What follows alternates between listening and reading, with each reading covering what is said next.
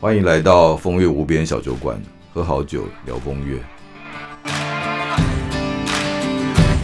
欢迎进入本周的风月无边小酒馆。哎，酒博士啊，其实是我们前几集好像都是聊有关于酒本身哦，对可是喝酒怎么可以不搭配一些美食？是啊，是啊，嗯你讲到一个王道啊，一个重点，就是所以有一个美国的很有名的呃歌后，他是唱乡村歌曲啊，可能很很少人知道，在美国的歌曲分类里面，整个市场最大的占占有率叫乡村歌曲 （country music）。嗯，是哦，那这个里面有个天后叫做呃 Casey m a t 凯西麦提，她讲过一句名言，她说：“如果美食没有美酒来相伴，就是个悲剧。”嗯，对我觉得这个蛮恰到好处的，对，所以我跟大家也分享一下我们最近的一次私厨经验哦，私厨哦，是经验也是经验哦，就是什么意思 experience，经验就是 experience 嘛，就是你经、经历过这件事，嗯哼，那这经验就 amazing 嘛啊，就是惊吓的惊，然后那个香艳的艳，嗯，哦，就是呃，私厨这在台湾是一个蛮流行的文化，哦，大概就是呃座位也不多哦，可能十几二十个，但是它的价位都比较偏高，而且呢不能点菜哦，菜单都是老板开，无菜单料无，菜单料理。上个礼拜吃了一家哈，它有一个很特别的菜叫做黄金卤肉饭。那卤肉饭这个事情是，呃，大家常呃应该是觉得说很庶民的食物，嗯哦，但是你知道吗？他，呃，黄很多人是为了这碗卤肉饭去的。这整个一个人的餐点哈、大概要三千块台币，哦，等于一个人哦，你吃一顿饭是三千块台币，哦那大概等于换算我们人民币哈、大概是六百块以上了吧左右哦嗯对，那六百人民币这样的价餐，应该在内地应该也都算、呃、还可以的呃一个品质跟价位哦。但是你想想看啊、哦，如果说我们只是去吃一碗小面，要花六百人民币，跟台湾要花一一个三千块去吃黄金卤肉饭哈、当然它有配它其他的料理啊，嗯整套，但是它的核心很多人是为了这个黄金卤肉饭去的，他把这个很平民的食物啊，这上面加上什么海胆，嗯然后有生蚝，哦，再加上干贝，再加上松板猪，好、哦、的那个做成碎肉啊、好奢华哦，全部都是高级食材。哦，哦，所以那一碗吃了就其实就饱了，不管你是大人小孩、男人女人哦，因为那个分量真的很够，而且那个里面都是高胆固醇的、嗯而且很美味的食物，你就一直吃一直吃，一碗把它吃完，其实你大概已经半饱了，再配上其他的菜你就胀了哦，所以那天就是回到过去的经验哦，我每次去吃都是。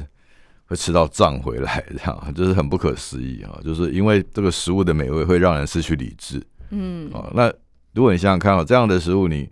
呃，菜光菜菜就要那么多钱了啊，嗯，那你会觉得说，哎、我吃这么好的菜，我一定要搭配好酒嘛，对，这是人之常情啊。是所以那天的酒还比菜更贵 哦，就会那我们就是一群朋友嘛，那当然是大家很开心的就吃过那个那一顿，所以呼应这句话，就是说，哎、就是你吃美食，你不能没有美酒。啊，嗯就像这个天后说的啊，他说如果没有这个美酒的话，就是它就是个悲悲剧。， 对，哎呀，嗯，酒博士可以补充，私厨是嗯厨师到家里煮吗？还是什么样才好可以称之为私厨？一般私厨都是师这个厨师自己有个小据点，通常私厨都不会大的，都是二十个人座位上下而已啊。嗯，那像米其林的规格是四十个位置以内，哦，我觉得全世界有进入星级的米其林啊，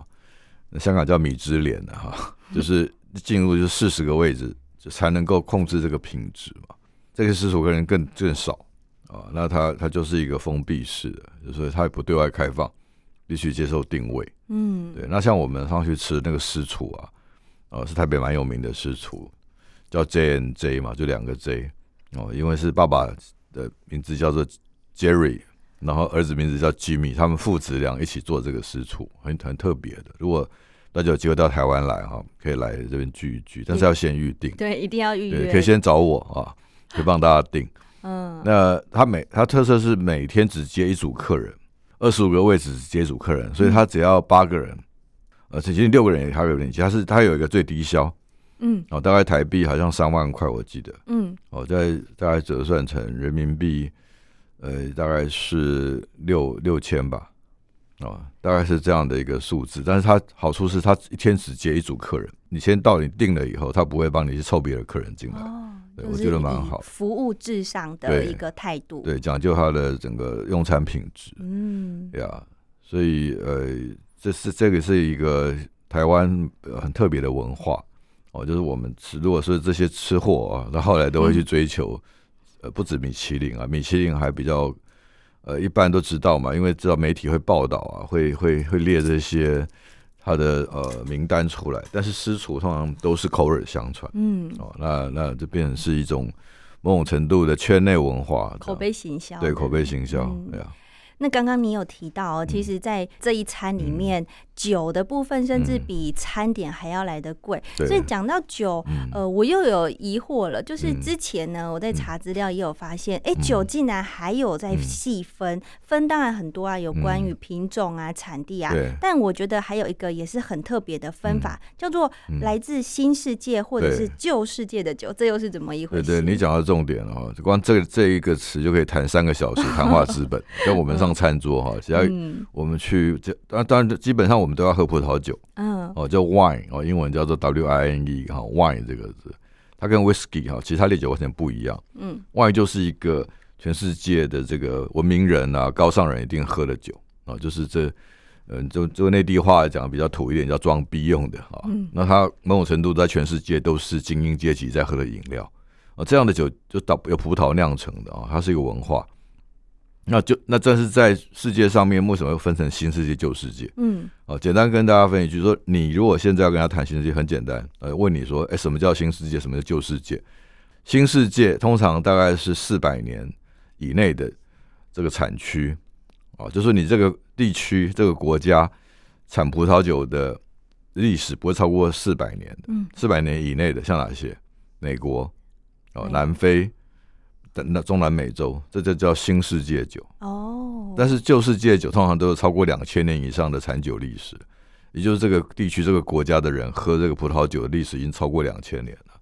啊。那像最有名的就是这个波斯这边嘛，哦，就是他们讲这个伊朗哦嗯这里，但是这这这样反而这些地方的酒现在并不发达，因为科技的演化、产业的的整个进化，嗯，反而现在全世界旧世界最好的啊，就最有名的几个国家，就比如说法国啊、德国啊、那意大利、这些欧洲呃国家，西班牙，他们他们产酒的历史都超过两千年。嗯啊，对，那像呃，在苏俄啊，俄罗斯这边，嗯他们也是号称说他们是这个酒的原产地啊， 他们是号称有万年的历史啊，这个当然就是各自表述，但是目前公认的新世界就是四百年以内的嗯历史的产酒区跟国家，然后旧世界啊，就是在超过两千年的这个地区跟国家的产区，哇！透过九呃博士的讲解，让我们下次看到，哎，这是新世界来的酒，或是嗯对九旧世界来的酒，我们这嗯哦，这是怎么分的？对对就是以四百年这个时间基点大致的可以区可以分，，对或者是国家也可以当做一个区分的一个方式，对不对对，那讲到这个酒啊，嗯有新有旧，就感觉是有一点冲突。嗯哼对不对？嗯那讲到葡萄酒，还有没有其他可以分嗯享的冲突？对对，最有名的一个事件吧，或者我们喝酒人称之为战役啊、嗯就是讲两个国家在打仗一样，那嗯这就是一个很有名的新世界跟旧世界的战争的酒的战争了啊。嗯，在呃新世界代代表国家像美国，嗯哦，就是这应该是这过去这五十年来啊，全世界串起最快的新世界的区域，美国酒现在已经贵到哈、不止超越所有的新世界，它现在比旧世界的酒还贵，所以美国酒还比法国酒贵。那这个原因是在一九七六年有一场叫巴黎大审判嗯啊，这个很有名的一一场这个品酒会，它其实是一场品酒会嗯啊。更有趣的是说，主办这个品酒会的人呢，是一个英国的媒体 人，所以英国来摆一个场子来 PK 啊，来比较这个找找了一堆品酒专家来比较美国酒跟法国酒，就是哇把美国酒挑挑出美国代表队，像打 NBA 一样嗯啊，嗯就是美国有美国代表队最好的酒哦，通常是 Napa 啊，美国 Napa 的酒出来，然后这个。呃，法国有法国代表队嗯哦，就把法国当然从一八五五年开始之后的哦，这些最顶级的酒庄都请出来，嗯然后盲饮就大家把瓶子蒙着啊，然后所有人这样一二十个人，专家不止一两个人，一二十个人去给打分数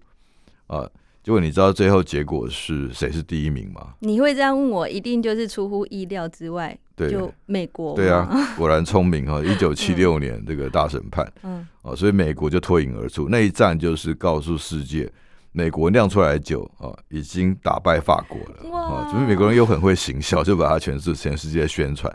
就变从此就变成这个法国的耻辱的。那法国人应该气死了吧？，对对，所以他们很不甘心嘛，嗯啊然后努力了三十年后又办了一场，又办一场，对，就二零零六年又办一场，那有赢了吗？输了。又输了，又输了，所以 就就是其实这个东西是个呃，有后来人要讨论嘛，因为它里面有很多噱头跟细节是有争议性的、 嗯啊，哼，比如说到底够不够，就是代表人这个呃权威性够不够，就是来嗯品酒的人是不是适合的哦、因为他这么有一套比较严谨的筛选标准嘛，所以法国人也不服气嗯嘛，只是被连续打败两哦次，而且都事隔三十年还是再败一次。然后他们就说，二零三六年还再办一场。 如果 就这次如果输的话哦，嗯，哎、那可能就证明这是美国人的阴谋，哇美，国人要行销自己的葡萄 酒。然后英国是他的嗯好朋友，美国好朋友，要不然英国是主办方哎，对啊，但是英国也得利啊，哦就英国，呃，它反而是在葡萄酒世界有很强的地位，因为嗯它可以来主办这样的的的一场，呃，我觉得称之为是战役吧，哦嗯就是它来主宰。哦，新旧世界到底谁是霸主啊？这个对英国也有角色。对，反正不管谁输谁赢，他都是最佳得利者。对对对嗯，很厉害。而且对我我后来在查资料有发现，其实因为我们没有办法参与过去可能巴黎大审判这样的一个、嗯呃局面，或者那种对很紧张刺激的感觉，嗯可是没关系，因为。有电影甚至翻拍这个当时非常轰动的啊一对个对，事拍情，了很多电影，对呃影其中电一视个剧不知道嗯九博士有没有听过，叫做《Bottle Shock》啊，恋恋酒香，中文是这样翻译啦。诶、那部电影它是是比较是呃不不是在讲这个现场，《恋嗯恋酒香》是在讲一个故事啊。我记得那个场景是在纳帕吧，它是讲白酒的事，哦就是酿那白葡萄酒的事情。好，所以 Bottle 各 Shock，还有一个 Side Way。诶，我们也可以 Sideway 谈一谈这个电影啊、哦就是说以后我们可以来谈一些跟葡萄酒有关的电影啊，好啊或者音乐啊这些艺术作品。嗯画也可以雕塑。其实全是人类的这个艺术作品里面，很多都是跟葡萄酒有关的。好我们往后也可以来讲一些商管的呃一些一些比较，大家都在商业界嘛，我想嗯会喝葡萄酒的人大概都在企业界工作啊。嗯那呃，在企业里面，我们这个商学院其实有一些蛮有趣的原理，可以来反射到我们各种葡萄酒的经验。像新旧世界这个事情，在商学有个名词叫典范转移了，啊，叫 paradigm shift，什么意思？就是说过去的神话啊，就变成笑话，啊、过去的笑话变神话嘛。嗯，就被像推翻了嘛。对，被就是典范转移了。嗯哦，就是说以以前大家就觉得这个旧世界的酒是王道很好嘛，结果新世界的美国酒就把法国酒打败。啊嗯，所以我们可以来想这个事叫典范转移哈嗯，这、英文叫 paradigm shift。嗯，啊，这个这个词就是我们来呼应葡萄酒的故事。那大家也可以多吸收一点商学的呃这些谈话资本。好，谢谢九博士今天的分享。哎，不客气。